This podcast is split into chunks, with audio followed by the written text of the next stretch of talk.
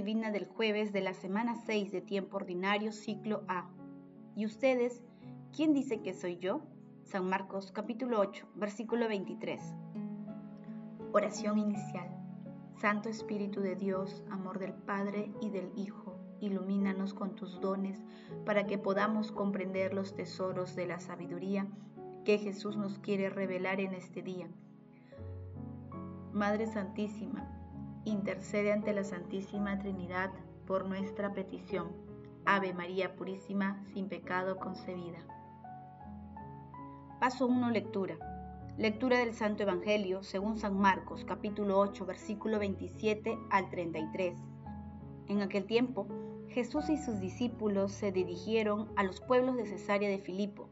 Por el camino, preguntó a sus discípulos, ¿quién dice la gente que soy yo?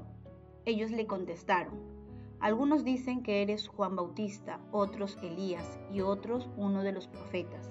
Entonces él les preguntó, ¿y ustedes quién dicen que soy yo? Pedro le contestó, tú eres el Mesías. Jesús les ordenó que no hablaran a nadie sobre eso y empezó a instruirlos. El Hijo del Hombre tiene que padecer mucho, tiene que ser condenado por los ancianos, sumos sacerdotes y escribas, ser ejecutado y resucitar a los tres días. Se los explicaba con toda claridad. Entonces Pedro lo llevó aparte y se puso a increparlo.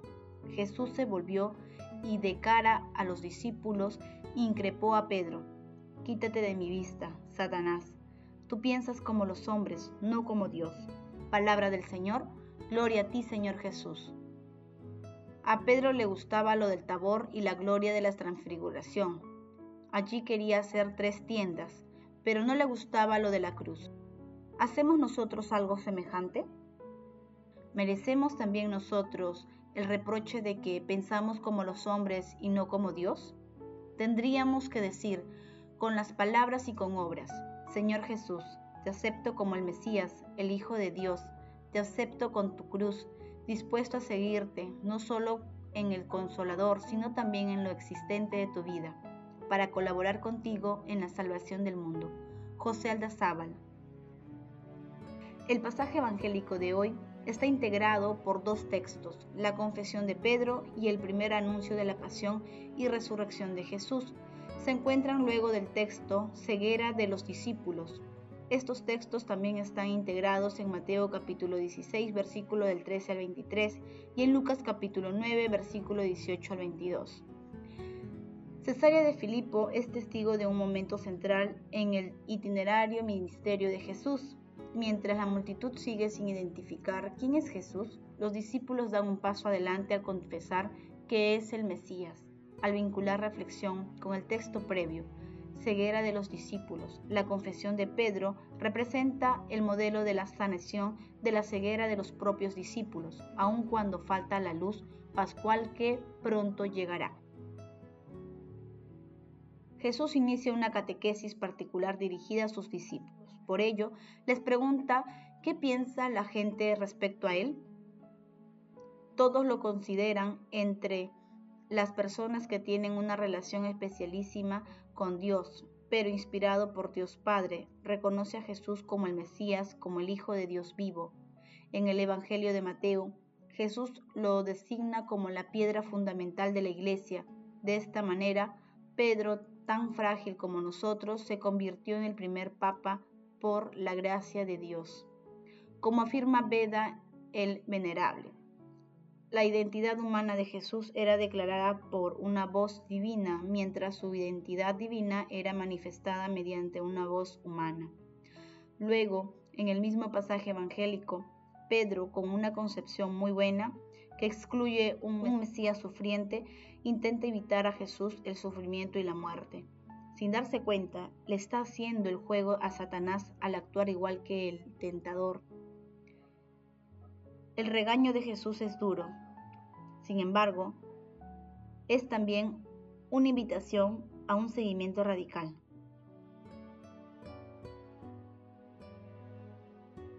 Paso 2. Meditación. Paso 2. Meditación.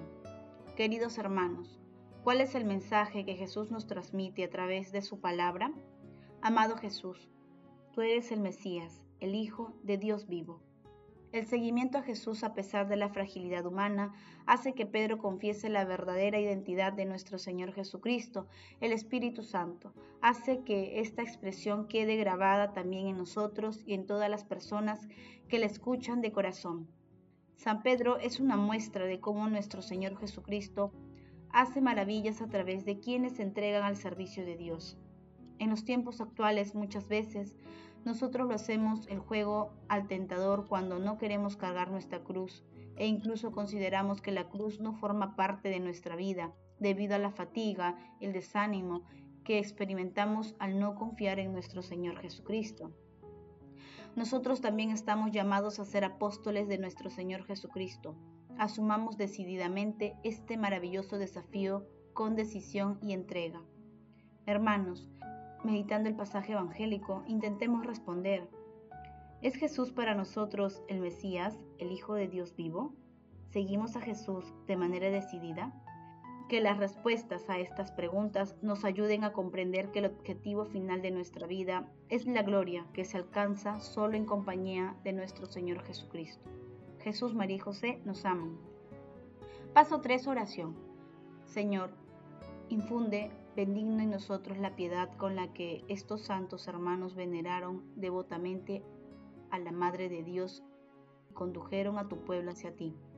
Padre eterno, sé nuestra ayuda y protección, asiste a los atribulados, compadécete de los humildes, levanta a los caídos, muéstrate a los necesitados, cura a los enfermos, vuelve a los extraviados a tu pueblo, alienta a los hambrientos, derrime a los cautivos, que todas las naciones conozcan que tú eres el Dios Padre, que nuestro Señor Jesucristo es tu Hijo y nosotros tu pueblo, las ovejas de tu rebaño.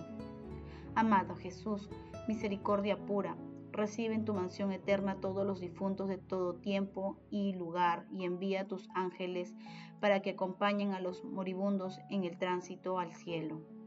Madre Santísima, bendita tú elegida desde siempre para ser santa y reprochable ante el Señor por el amor, intercede ante la Santísima Trinidad por nuestra petición. Amén. Paso 4. Contemplación y acción. Hermanos, contemplemos a nuestro Señor Jesucristo con un texto de Jean Vanier. Es muy difícil entrar en los pensamientos de Dios sobre el sufrimiento. Nuestra primera reacción es la misma que tuvo Pedro. El sufrimiento nos produce horror, el sufrimiento nos hace rebelarnos y nos cabe en la cabeza que pueda existir. Es la insoportable, por excelencia, no podemos darle ni significado ni sentido. Ahora bien, Jesús no vino a explicar el sufrimiento o a justificar su existencia, nos reveló otra cosa, que todo sufrimiento y toda herida pueden convertirse en una ofrenda, pueden convertirse en fuente de vida y ser fecundos desde el punto de vista humano. No es ni comprensible ni posible. Jesús está perdido y Pedro no soporta esto. No comprende, no puede comprender que Jesús le dará y nos dará a nosotros la vida, no solo en virtud de su palabra, de sus acciones, de sus actos, de sus milagros, sino en virtud de su sufrimiento y de su muerte, en virtud de su pequeñez. Lo mismo nos pasa a cada uno de nosotros. Debemos aprender a realizar este paso, a comprender que el bendecido por Dios no es solo el que lleva buen fin lo que ha empezado, sino también el que vive el fracaso con confianza. Es cierto que cuando lo que hacemos tiene éxito, especialmente en el campo religioso, nos sentimos bendecidos. Ahora bien, ¿qué podemos hacer para sentirnos bendecidos cuando somos repudiados? ¿Cómo hacer para no ver algo negativo en el fracaso? ¿Cómo hacer para no escandalizarnos de ese gran fracaso, de la vida que es la muerte? ¿Qué podemos hacer para comprender que el bendecido por Dios es el que muere conservando la confianza a pesar de los sentimientos de haber sido repudiado? ¿Cómo puede creer el ser humano en el valor del fracaso? Es muy difícil comprender y aceptar de verdad y con serenidad, sinceramente, lo que tal vez constituya la esencia del mensaje de Jesús, a saber, la íntima unión que existe entre cruz, resurrección y confianza en el momento de la prueba. Somos cristianos, pero igual de difícil nos resulta aceptar la cruz. La adoramos, pero no la soportamos. Nosotros no podemos comprender, pero Jesús hace nuevas todas las cosas para nosotros. Queridos hermanos, confesar que nuestro Señor Jesucristo es el Mesías de Dios equivale a confesar toda nuestra fe, pues, como manifiesta Cirilo de Alejandría, es confesar que Jesús es Dios, la encarnación de Dios, el crucificado y el resucitado. Pidamos la intervención del Espíritu para conocer los misterios de amor de nuestro Señor Jesucristo y ayudar a que nuestros hermanos lo conozcan también. Hagamos el compromiso de leer, meditar y de convertir en acción evangelizadora la palabra de Dios. Acompañemos este compromiso con la asistencia frecuente a la Santa Eucaristía, a la adoración eucarística y no dejemos de rezar el Santo Rosario. El amor todo lo puede, amemos que el amor glorifica a Dios. Oración final. Gracias Señor Jesús porque tu palabra nos conduce por caminos de paz, amor y santidad. Espíritu Santo, ilumínanos para que la palabra se convierta en acción Dios glorioso, escucha nuestra oración. Bendito seas por los siglos de los siglos. Madre Santísima, intercede ante la Santísima Trinidad por nuestra petición.